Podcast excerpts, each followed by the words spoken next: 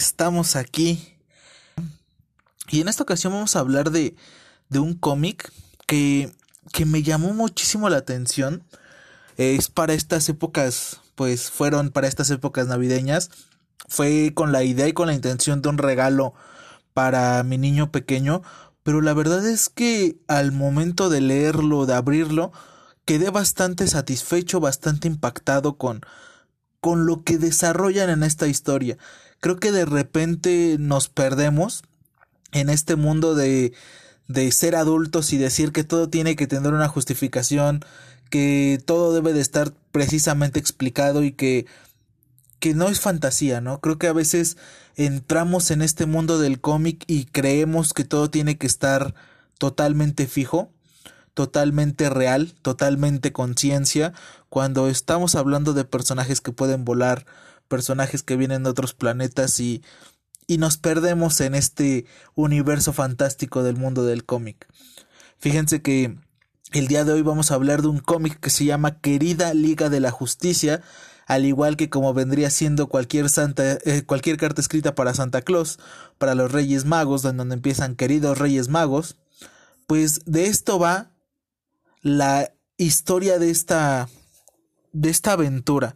Es un nuevo formato aquí en México, al menos yo es la primera que compro de este tipo de formatos. Se llama DC Aventuras, en donde de hecho el formato es anormal o extraño quizás por verlo de algún modo. Es un formato que es yo creo que la mitad de un cómic de grapa, como lo conocemos, y está un poco más grueso, si tiene mucho más contenido. El costo pues realmente es un costo al estilo del mundo del cómic actualmente, 149 pesos, pero no estoy seguro de si vale totalmente el cómic, pero hay partes que te dejan totalmente satisfecho con lo que está pasando dentro de la historia. Así que, para no hacerlos esperar más, vamos a empezar con nuestro bonito intro. ¿Listos? En 3, 2, 1.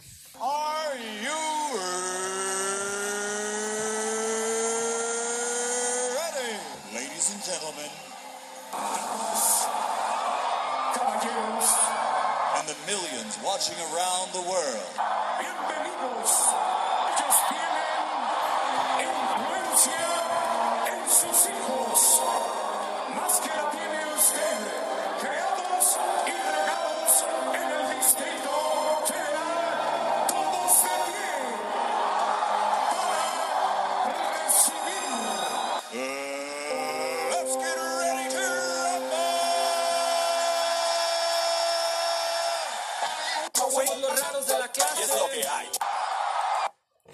Muy bien. Después de ese intro fabuloso que, como ustedes ya saben, es del señor Mucha Crema, que en paz descanse, vamos a, adentrarnos en esta historia. Bien, esta historia, como podrán pensarlo y como se los mencioné, es más como que una carta, bueno, un correo electrónico porque vivimos en tiempos distintos al pasado, en donde ciertos niños cuestionan algunas cosas de los superhéroes, en este caso la Liga de la Justicia. A lo largo de este cómic vamos a poder ver mini historias que son lo que vienen participando en esta parte del cómic, ya que son seis este, hojas por personaje, en donde podemos encontrar cuestionamientos hacia Flash, hacia Superman, la Mujer Maravilla, Cyborg, Chica Halcón, Gustavo Vázquez, el Linterna Verde de la actualidad y Aquaman. El Aquaman güerito, no el Aquaman todopoderoso papucho de Jason Momoa. Entonces, y obviamente Batman, ¿no? El, sobreexplotado personaje de DC de la actualidad. La verdad es que este tipo de cómic está muy enfocado para los niños. El dibujo inclusive es muy infantil a lo que vendría siendo una caricatura o un dibujo animado típico de lo que vendría siendo Cartoon Network o de la, de la actualidad con Liga de la Justicia.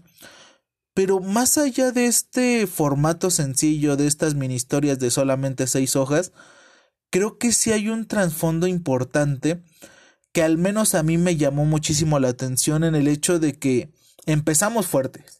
Yo creo que dentro de esta historia y de estas cartas escritas para nuestros personajes favoritos, eh, cuatro son las que resaltan, cuatro son las cartas que te van a dejar bastante intrigado en qué es lo que podrían contestar.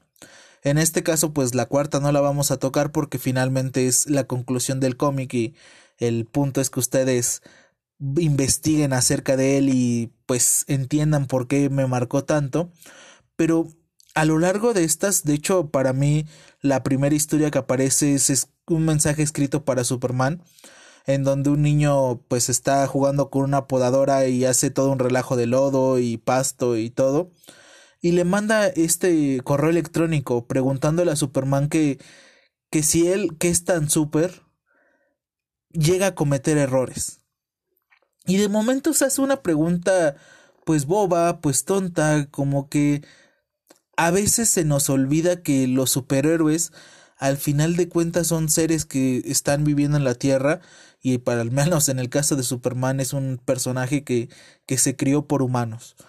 Entonces, a lo largo de esta mini historia de Superman, lo que va pasando es que Superman, por estar leyendo el mensaje, choca contra un edificio y se convierte en una constante rueda de avalancha en donde pasa una cosa y luego esa provoca otra y otra y otra y otra. Y Superman al parecer lo está salvando, está salvando el día, pero realmente es por un error que tuvo él, ¿no? Al chocar con este edificio. Creo que esa parte de ver un poquito más de pues más caricaturesco al personaje, un poquito más chistoso, un poquito gracioso, hace de este cómic algo que realmente vale la pena el verlo más humano de lo que ha sido Superman toda la vida. Todos sabemos que Superman es el Boy Scout y el niño bien portado que tiene la Liga de la Justicia. Pero ver que sí comete errores y verlo cómo los comete, no en el aspecto serio de que de repente no derrota a un supervillano y este supervillano destruye toda Metrópolis, sino simples momentos que cambiaron el día, que pudieron haberse evitado y que incluso para él fue una cosa complicada por tenerlos que estar solucionando. En esta parte, pues Superman, esta idea de llega a cometer errores, pues nos deja un sabor muy interesante, al menos a mí me encantó esta parte de decir, hey, si Superman puede cometer errores, ¿por qué? Porque una persona normal y corriente como yo no lo podría hacer. Y al menos en ese aspecto, como para dejarlo de enseñanza, creo que ya vale la pena. Creo que tan solo esta idea de decir, wow, este personaje que me encanta puede tener este tipo de dificultades. Vemos ciertas otras situaciones que de repente se vuelven empiezas en el top con esta idea de Superman comete errores y va un poquito en decadencia lo que viene siendo esta historia o estas mini historias eh, todas están ligadas, también eso está interesante porque no solamente son mini historias al azar, sino que todas ellas desembocan en una historia principal y eso me agrada bastante. Las preguntas hacia Chica Halcón, hacia Aquaman, hacia Cyborg incluso, se sienten más pues como lo que vendría siendo para un niño cualquiera que le preguntaría. De hecho, parte de este, cuando leí la parte de Superman, no sé si ustedes recuerden en la versión de cines de Liga de la Justicia, o si la vieron, hay una parte en donde unos niños entrevistan a Superman después de un rescate y le hacen preguntas que pues harían un niño, ¿no? En el caso de que se ha peleado con un hipopótamo o qué es lo mejor que hay en la Tierra. Y te deja pensando esta, esta idea, si tú fueras esos niños que pueden mandarle un mensaje, un correo electrónico y saber que lo van a contestar, entonces, ¿qué pregunta le podrías hacer? Porque actualmente, y lo vi, ¿no? En este caso de Aquaman que lo critiqué mucho, pero ¿qué pregunta le podría hacer a Aquaman? O sea, son seres tan maravillosos que de repente olvidamos esos pequeños detalles que los hacen únicos. Y en esta parte del cómic pues hacen una pregunta a Aquaman de que si Aquaman siempre huele a pescado y van por ahí por generando un poquito de comedia con la respuesta que, que obtiene Aquaman de la Mujer Maravilla. Otra parte que creo que me llama muchísimo la atención es la parte de Mujer Maravilla precisamente, en donde le preguntan que si ella le hace caso a sus papás o si él le hace caso a su mamá cuando le ordena algo. Y es súper increíble y súper interesante ver cómo se desarrolla la mini historia de Diana, porque en este caso esta historia inicia con con un flashback de su vida hacia cuando era niña y cuando cumplía años y todo este aspecto. Y termina con la enseñanza de que sí, hay que hacerle caso a su mamá porque en muchas ocasiones ella solo lo hace para cuidarla y para protegerla y para todos estos sentidos. Entonces de repente nuestro niño rebelde o los niños que tenemos en casa pues pueden ver, ¿no? Que un personaje tan poderoso y que en la actualidad es un emblema, pues también hace caso a lo que de repente sugieren sus papás o su mamá en este caso, la reina Hipólita. Creo que esta parte de ver a los superhéroes tan tan niños, tan infantiles, pues tiene su toque. De repente se agradece este tipo de historias cuando los personajes llevan jalando bastante tiempo con death metal, que es un evento un poco crudo, un poquito difícil de leer, complicado, extenso, a lo que nos tiene acostumbrado DC Comics, de repente regresar a estas épocas en donde los personajes tenían superpoderes nada más porque sí, pues fue agradable. Y creo que una idea interesante de, dentro de este mundo es la forma en que ponen a Batman. Tenemos la costumbre de ver a Batman como un ser todopoderoso que puede derrotar a cualquier personaje. Lo ha hecho. No es que nosotros nos lo inventemos y digamos, ay, es que porque somos fanboys, ¿no? Lo hemos visto hacerlo y lo hemos visto sobresalir en muchísimas ocasiones. Y en este cómic se ve un Batman mucho más pues delicado, vulnerable, normal si lo vemos de algún modo, dejan de lado esta imagen del Batman serio y agresivo y que no le interesa nada y que se pone en su plan y se mete en su mundo. Y también creo que es parte de este sentimiento que me generó agradable en la historia de Batman por esta parte de ver a Alfred de nuevo. Eh, sabe, como saben, para los que van siguiendo la serie de Batman, pues Alfred fue asesinado y actualmente Batman está en una situación bastante complicada. Lo vemos romperse últimamente muy feo. Hace un tiempo vi cuando pues Alfred en una misma alucinación que tiene Bruce lo saca de este mundo loco que está viviendo y le dice que pues tiene que seguir adelante, ¿no? Que a pesar de que está muerto y a pesar de que solamente es una visión de, del propio Bruce, pues que tiene que seguir, ¿no? Y de repente te quedas en este cómic al ver algo tan infantil y para los niños y dirigido para ellos, pero es lo que es en esencia Alfred y Bruce Wayne. Se ve a un Alfred sirviéndole a Bruce un, un pequeño sándwich y Batman no le pregunta directamente que, que si sabe cómo se hacen los sándwiches y que si siguió lo de siempre. Y la respuesta es simplemente que no le gustan las orillas a Batman y Alfred ya se las tenía cortadas. Creo que ese pequeño detalle de volverlo a ver, de que volver a sentir a Alfred parte de la familia fue, fue algo importante dentro de la historia.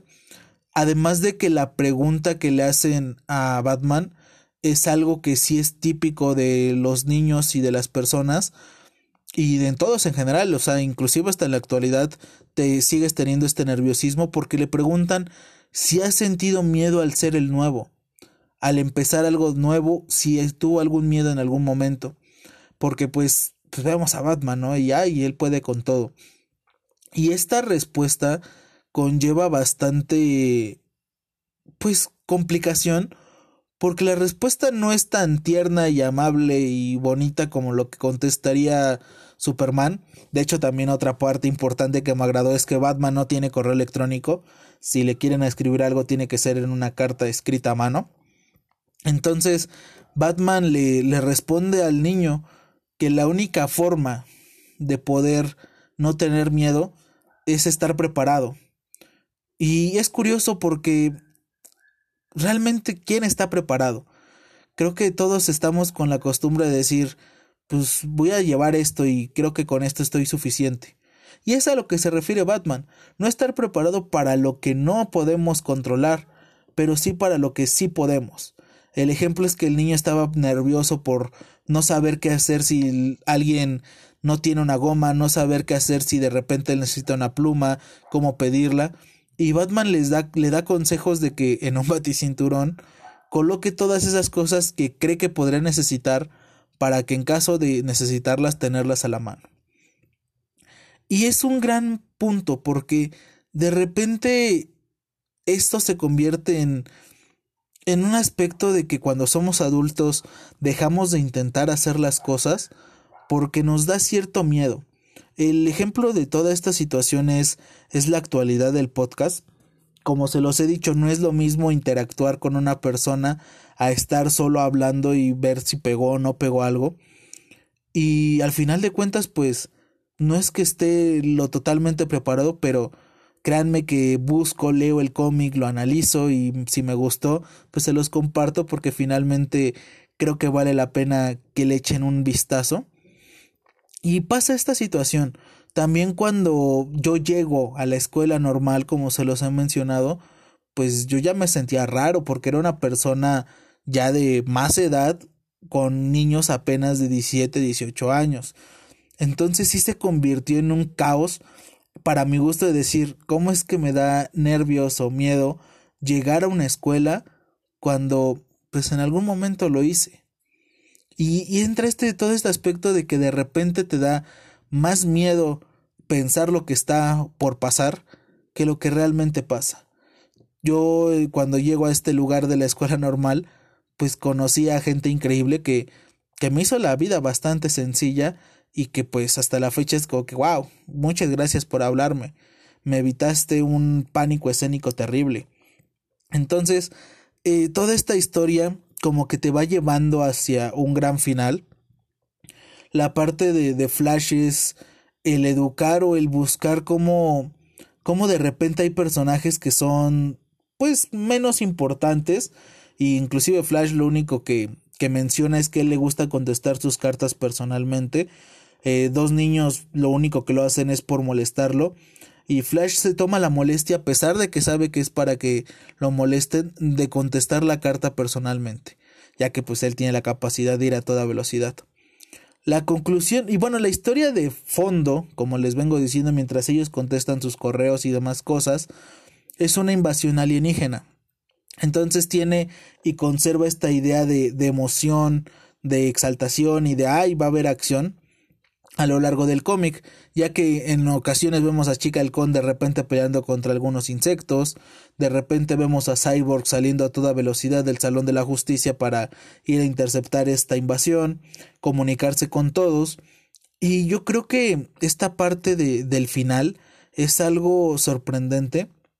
Debo decirles que, que el final está enfocado en toda la Liga de la Justicia, es una carta para todos unos niños de cuarto año se las mandan y les preguntan algo que, que de repente es pues cambiante, ¿no? Que, que te deja pensando.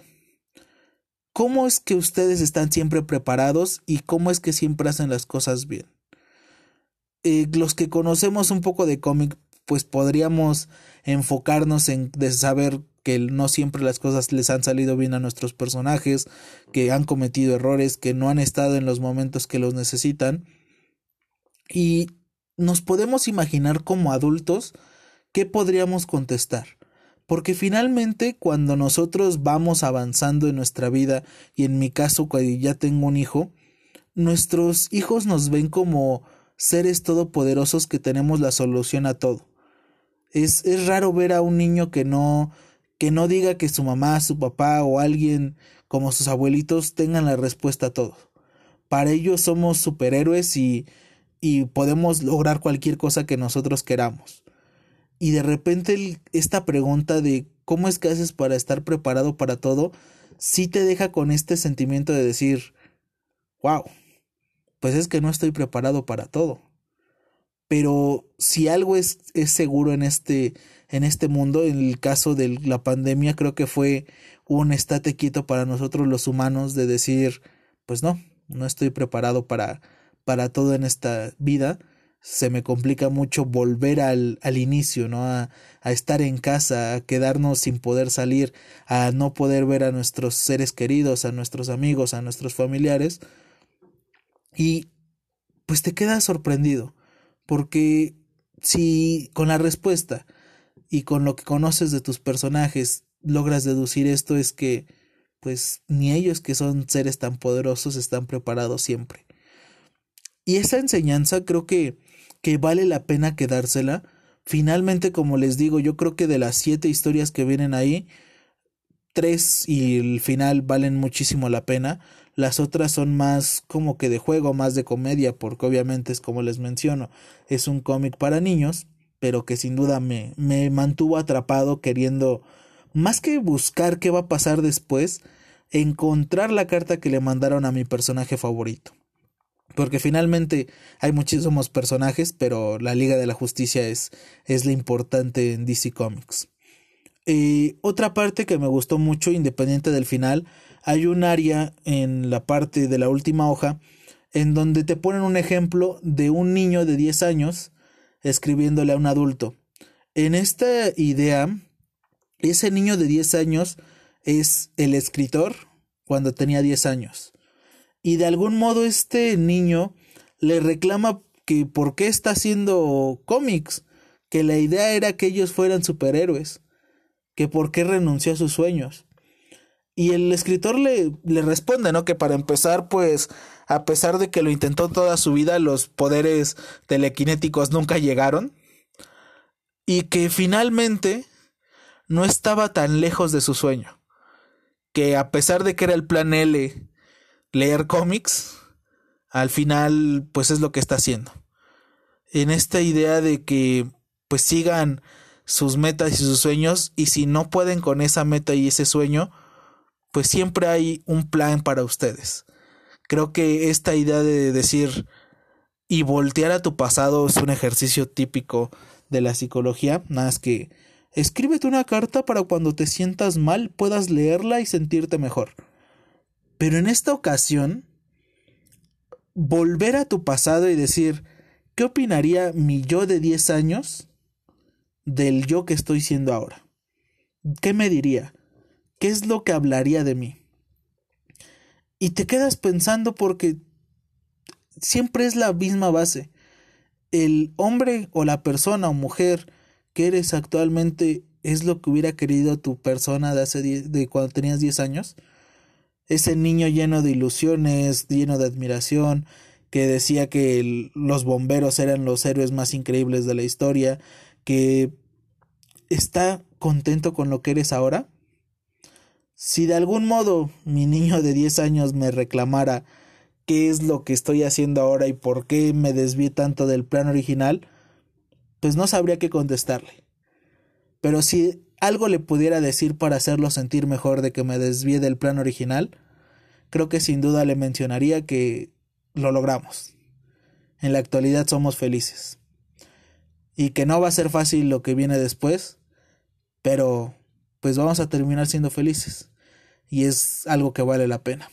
Aunque sea el plan Z el que vamos a llevar a cabo, no el L como aquel escritor de cómic, pues vamos a sacarlo adelante. Y pues al final de cuentas estamos en un mundo caótico, estamos en un mundo lleno de cosas raras y les me encantaría preguntarles si alguno de ustedes lo puede hacer, ¿qué es lo que ustedes le preguntarían a su superhéroe favorito? Dejemos de lado las empresas, cualquier cosa. ¿Qué sería la pregunta que ustedes le harían a su personaje favorito del mundo del cómic, del mundo del anime, cualquier personaje. ¿Qué es lo que les daría más curiosidad? Y ya que lo conocen, ¿qué es lo que les contestaría? Pero sobre todo, no olviden quedarse en casa, seguimos en una situación crítica, al menos en México. Eh, estoy muy complacido con las personas que nos escuchan de otros lugares. Y pues bueno, no queda otra cosa más que recordarles que este cómic no me patrocina, pero sin duda creo que valió la pena mencionarlo. Repito el nombre del cómic, aunque está en el título, se llama Querida Liga de la Justicia, del formato DC Aventuras en México, una novela gráfica. Del autor de la lista de los más vendidos del New York Times, Michael Northrop, e ilustrada por Gustavo Duarte.